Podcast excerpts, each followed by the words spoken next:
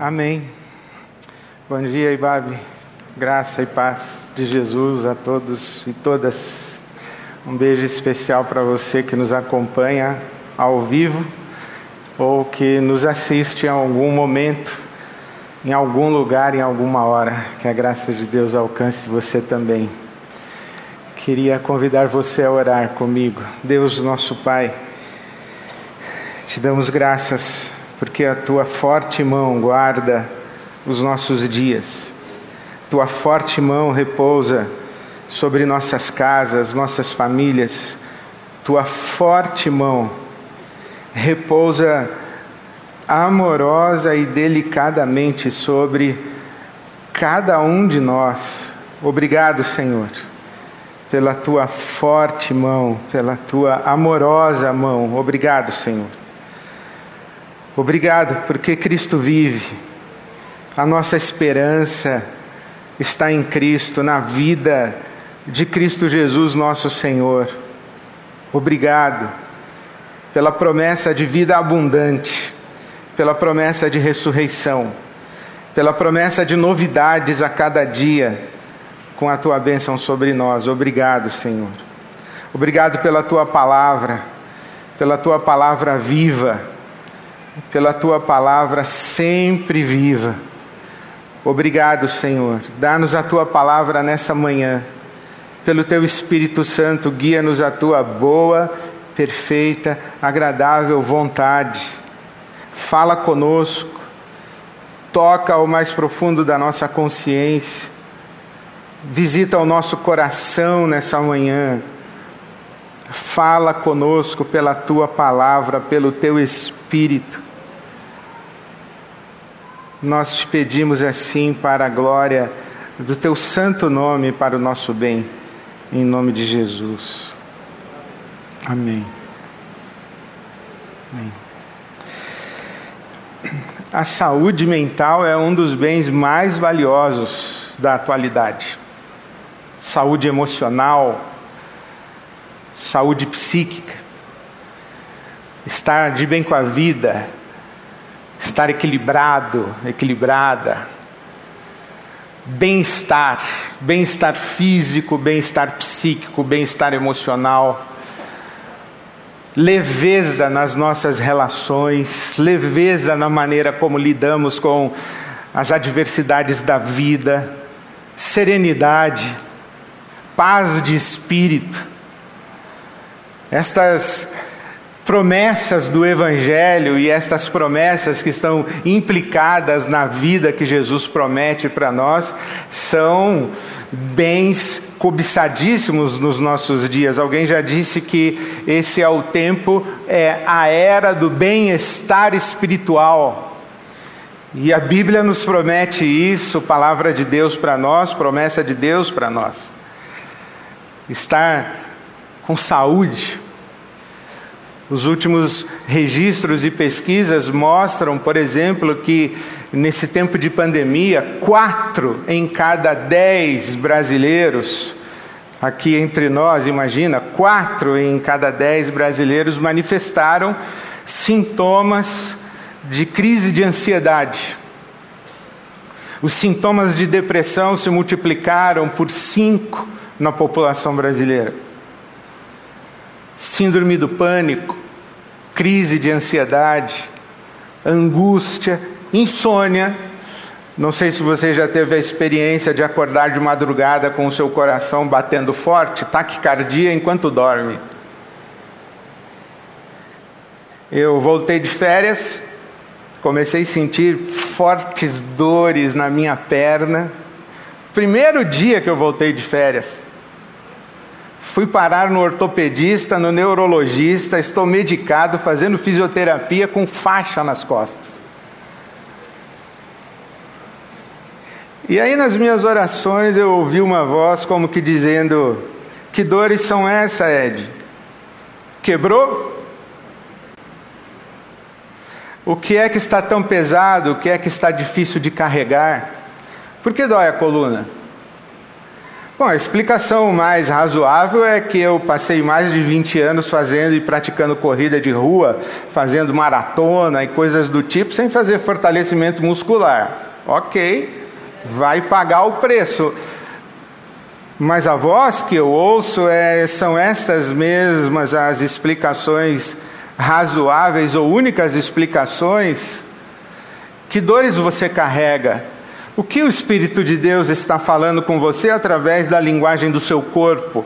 O que o seu corpo está dizendo para você? Que mensagens você precisa ouvir?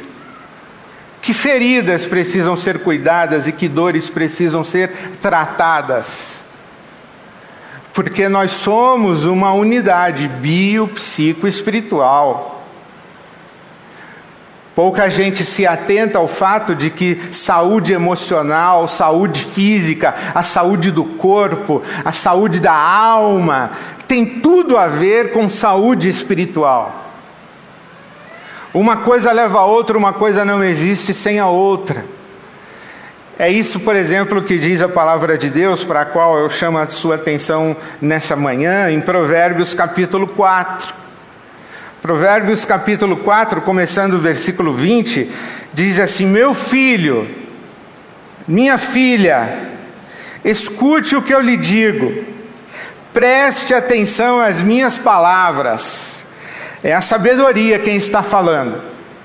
A sabedoria está dizendo: Meu filho, minha filha, preste atenção no que eu estou lhe dizendo. Nunca perca de vista o que eu estou dizendo a você guarde no fundo do seu coração, pois o que eu estou dizendo a você é vida, é vida e é saúde para todo o seu ser.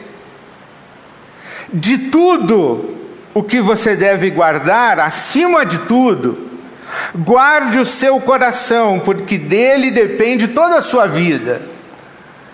De tudo quanto se deve guardar, guarda o seu coração, porque dele procedem as saídas da vida.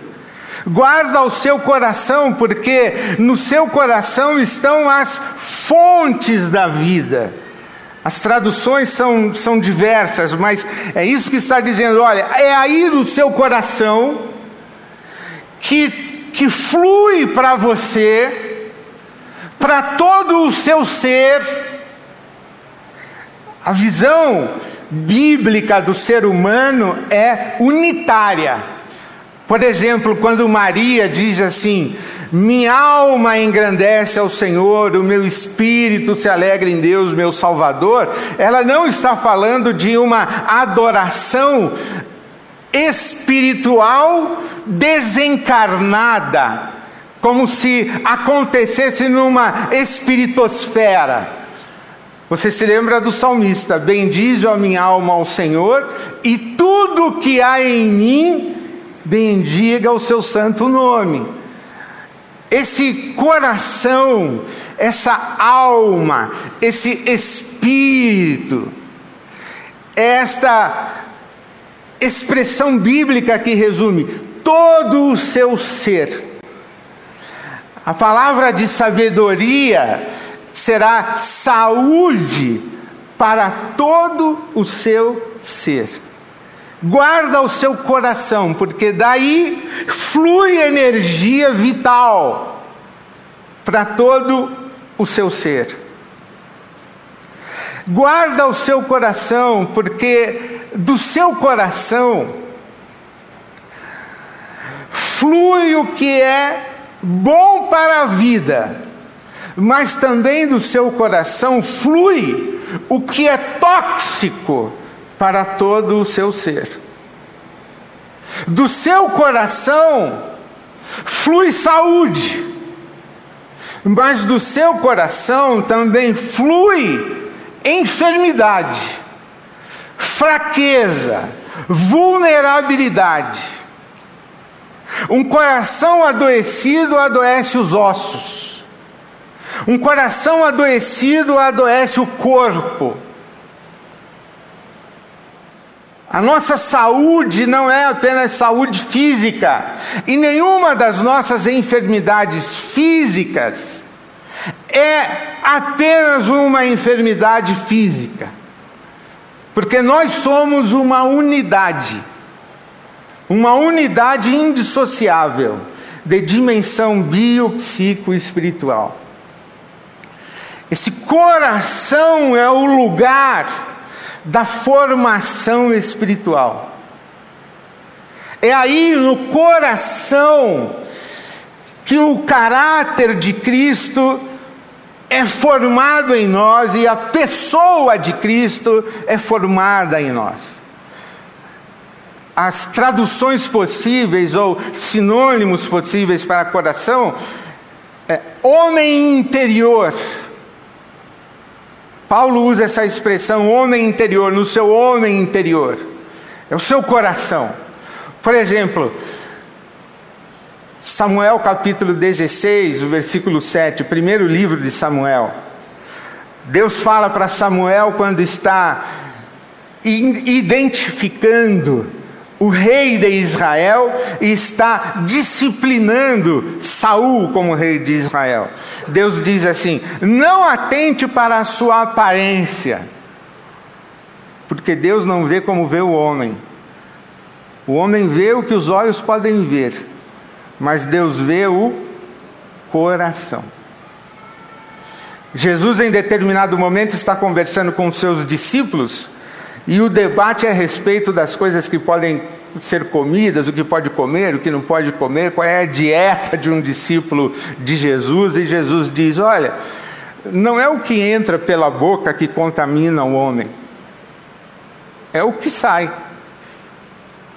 Porque o que entra pela boca vai para o estômago, mas o que sai procede do coração.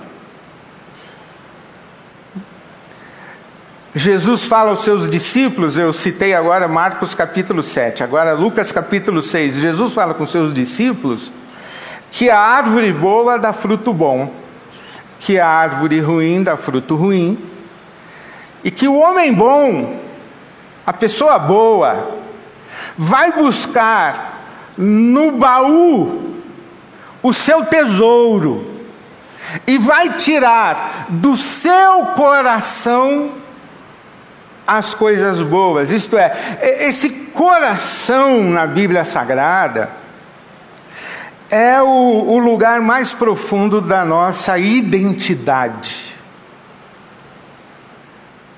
O coração é o lugar mais profundo da nossa pessoalidade. Deus conhece o meu coração, isto é, Deus me conhece. Lá onde eu sou eu mesmo. Lá onde está a minha verdade. Lá onde está aquilo que eu realmente sou não é o meu comportamento visível que me revela. É o meu coração que somente Deus conhece. Isso que o salmista fala: sonda-me, ó Deus, e conhece o meu coração. Esse coração, Dallas Willard que é um autor que eu muito celebro, ele diz o seguinte: que é o centro executivo do eu. É o lugar mais profundo onde nós somos determinados, onde nós fazemos escolhas, tomamos decisões. Ele diz algo que eu achei extraordinário: o coração é aquilo em nós que se move sem ser movido autodeterminação, onde fazemos as nossas escolhas. Talvez não exista nada tão sagrado, tão santo na nossa identidade humana, quanto isso que Deus compartilhou conosco, que é a prerrogativa de fazermos escolhas e tomarmos decisões. O momento de decisão é um momento sagrado, o momento das escolhas é um momento sagrado. O coração é esse lugar onde nós deliberamos. Guarda esse lugar aí. O lugar da, da dimensão profunda da sua vontade, o lugar onde você se alinha, você se harmoniza, você se sintoniza, você se submete à vontade de Deus que é boa, perfeita e agradável, esse lugar onde você se rebela, onde você rejeita, onde você delibera o que você vai fazer a respeito da vontade de Deus para você e para a sua vida. Guarda esse lugar aí.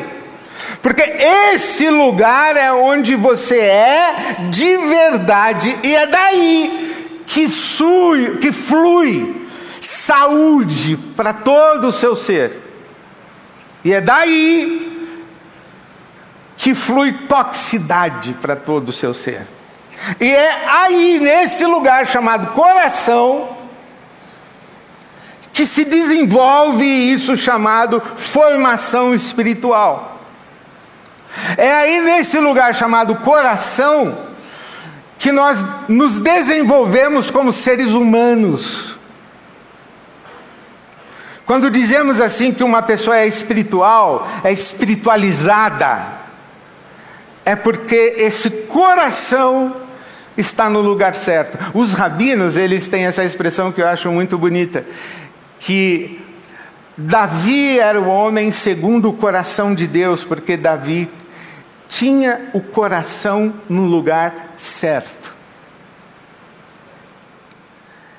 Isso é ser espiritual. É ter o coração no lugar certo, na relação com Deus. O senso comum trata ser espiritual, a pessoa espiritual, espiritualizada, é aquela que tem poder espiritual ou aquela que manipula poder espiritual. A Bíblia chama isso de feitiçaria, não chama de ser espiritual. O que o Novo Testamento chama de ser espiritual é ter o coração controlado, influenciado, cheio do Espírito Santo de Deus. E um coração cheio do Espírito Santo de Deus é um coração cheio de paz, amor, alegria, bondade, benignidade, mansidão, fé, domínio próprio. Isso é ser espiritual. É ser uma pessoa integrada. É ser uma pessoa inteira. É um ser humano cheio de Deus. Isso é ser espiritual na Bíblia Sagrada. E o segredo da nossa experiência espiritual profunda está nesse cuidado do coração, esse centro executivo do eu, esse lugar de deliberação profunda de nossa consciência. Esse lugar de escolhas, esse lugar onde onde cuidamos da nossa vontade. E aqui então chegamos num lugar que eu queria compartilhar com você do que aprendi. De três dimensões da nossa vontade, ou três tipos da nossa vontade: a vontade impulsiva, a vontade reflexiva e a vontade encarnada. Eu estou citando Dallas Willard, formação espiritual a vontade impulsiva, a vontade reflexiva e a vontade encarnada. Presta atenção nisso que você vai ver como é lindo. A vontade impulsiva é muito parecida com desejo. É aquilo que nos coloca em movimento quando estimulados por algo que está fora de nós. Uma bomba de chocolate, uma propaganda de, de uma. É, inventa aí a sua propaganda. Eu pensei agora na Toscana, vê se pode. uma foto da Toscana. É, um carro, um folheto de um apartamento que você recebeu na saída de uma padaria. Alguma coisa que está do lado de fora de você e que sugere para você que será para você fonte de prazer, fonte de satisfação, é, de contentamento, de alegria. Alguma coisa do lado de fora de você desperta em você um desejo. E você vai lá e pega. Por exemplo, a Bíblia Sagrada fala de Salomão, Salomão falando a respeito de si, ele, ele diz assim: Nada do que os meus olhos viram e desejaram, eu neguei ao meu coração. Tudo que eu vi, que eu quis, eu fui lá e peguei. Imagina isso. Tem gente assim. Vê, deseja e pega. Mata para pegar, rouba para pegar, compra, ou legitimamente vai lá e consegue, conquista. O Salomão disse: Tudo que eu vi e desejei, eu peguei. Vontade impulsiva. Mas é claro que nem tudo que a gente vê e que a gente quer, a gente pega. Nem tudo que a gente deseja, a gente faz. A gente tem que pensar. Será que eu faço? Será que eu não faço? Será que eu pego? Será que eu não pego? Será que é agora? Será que é nessa proporção? A vontade reflexiva. A gente conversa. Vai fazer? Não vai fazer? É nesse lugar aí que o apóstolo Paulo se encontra quando ele escreve: O bem que eu quero fazer eu não faço, o mal que eu não quero eu faço. Ele está num dilema. Ele percebe que ele não consegue controlar bem os seus impulsos, os seus desejos. Ele quer fazer uma coisa e não consegue fazer, ele não quer fazer uma coisa e acaba fazendo. Aí ele já está na vontade reflexiva. Um exemplo muito interessante disso é Pedro. Quando Jesus é preso no Getsemane, o Pedro não pensa. Ele pega a faca dele e arranca a orelha do soldado romano, do Malco. Vontade impulsiva. Deu vontade, ele fez. Ele, ele teve um impulso de defender o mestre. Mas logo em seguida, quando ele percebe que a coisa mudou, você é um seguidor de Jesus? Ele fala assim: Eu não. Você é um seguidor de Jesus? Eu não. Você é um seguidor de Jesus? Não. Aí o galo canta, ele se lembra é muito importante na Bíblia esse registro. Ele se lembra que Jesus disse que ele seria, que ele negaria. Ele se lembra. Aí já é vontade reflexiva: o que eu fui fazer? Por que eu fiz isso? Ele se deu conta do que fez, vontade impulsiva e agora vontade reflexiva, se arrependendo do que fez a gente vive esses dilemas. Agora tem a terceira dimensão da vontade, que é a vontade encarnada. É quando uma vontade se instala em você e domina você e você reage impulsivamente, guiado por ela, mesmo sem saber que está sendo guiado por ela. É uma vontade que se assenhoreou de você, e você faz o que faz achando que é você que está fazendo, mas não é, é um padrão estabelecido dentro de você que faz você agir sempre do mesmo jeito. Os neurocientistas, a neurobiologia, está estudando profundamente isso, os condicionamentos do nosso cérebro, os mecanismos de recompensa do nosso cérebro. O pessoal do Vale do Silício, que administra o seu iPhone, o seu smartphone, o seu celular, eles são mestres nisso, eles descobriram os mecanismos de recompensa do nosso cérebro e criaram aplicativos e a gente fica mexendo nos aplicativos no celular e quando vê já passou meia hora. Nós estamos agindo não apenas por um impulso, por um desejo, mas é um mecanismo automatizado de ação. O vício é mais ou menos isso. O que a Bíblia ensina para nós é que essa vontade encarnada, é que é a minha reação automática, é que é a dimensão da espiritualidade. Quando o apóstolo Paulo diz assim: Olha, eu sofro dores de parto até que Cristo seja formado em você. Gálatas 4,19.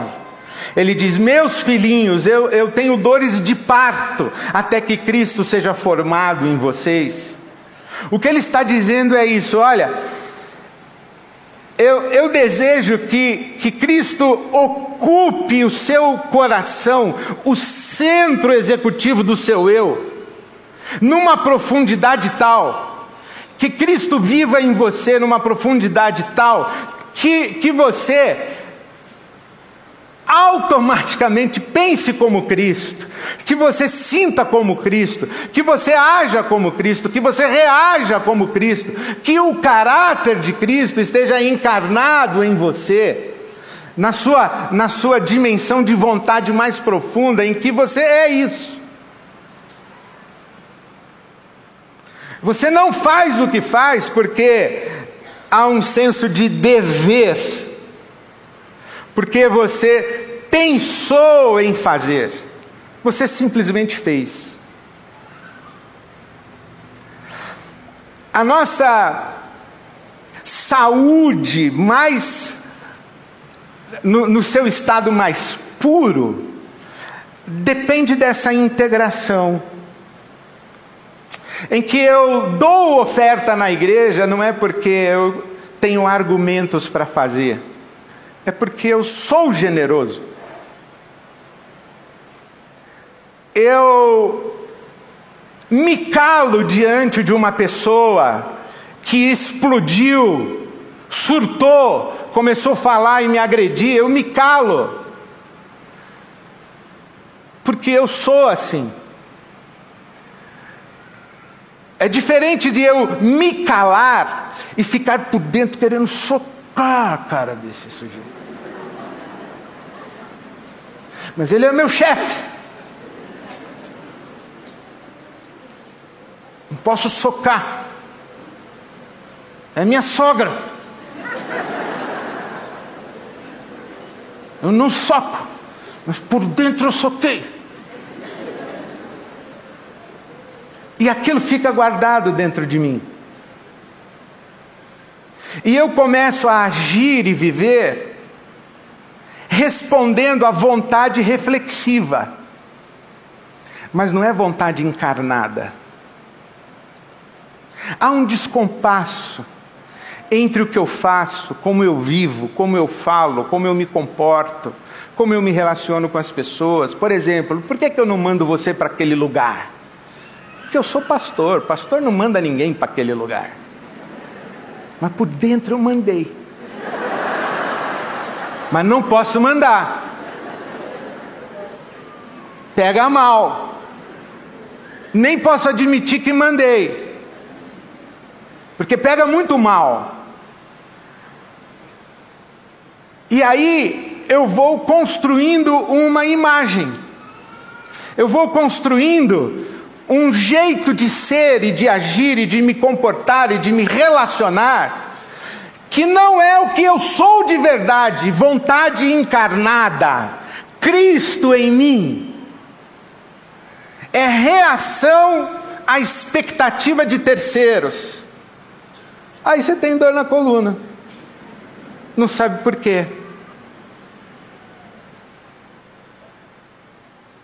Aí você não dorme à noite.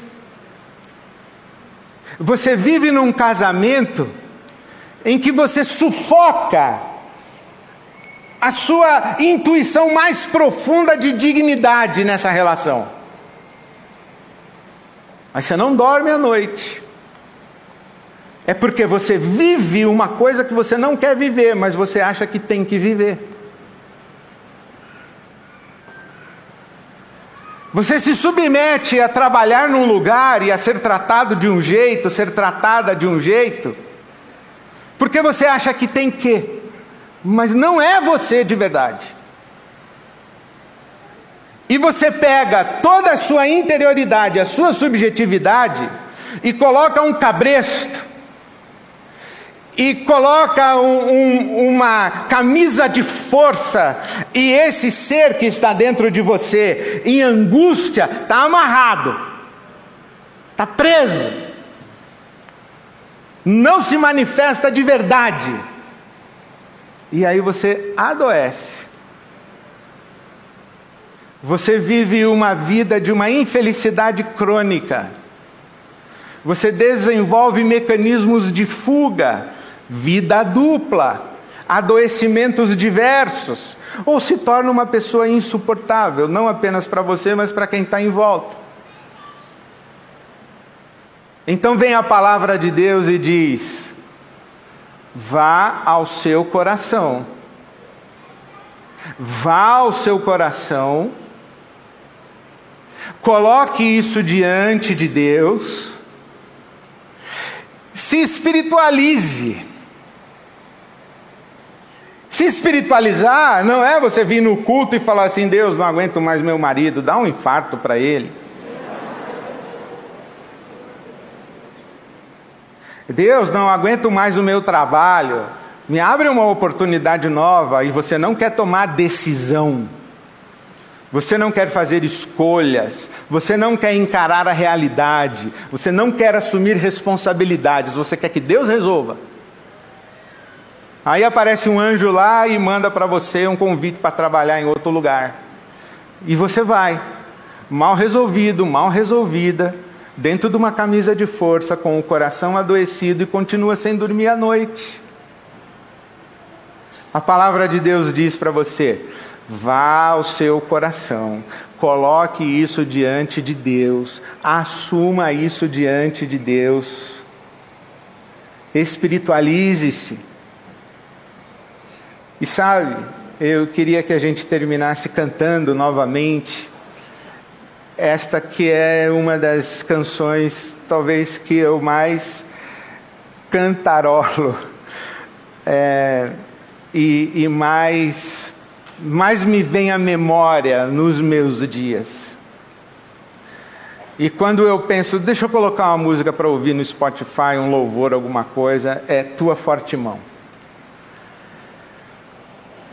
Mas eu queria oferecer para você o seguinte: é Tua forte mão guarda os meus dias. Queria oferecer para você essa seguinte imagem: que que é nesse ambiente seguro do abraço de Deus, da proteção de Deus, da provisão de Deus, do cuidado de Deus, do amor de Deus, quando nós cantamos o teu perdão me cura. O teu perdão me cura. Não é mágica.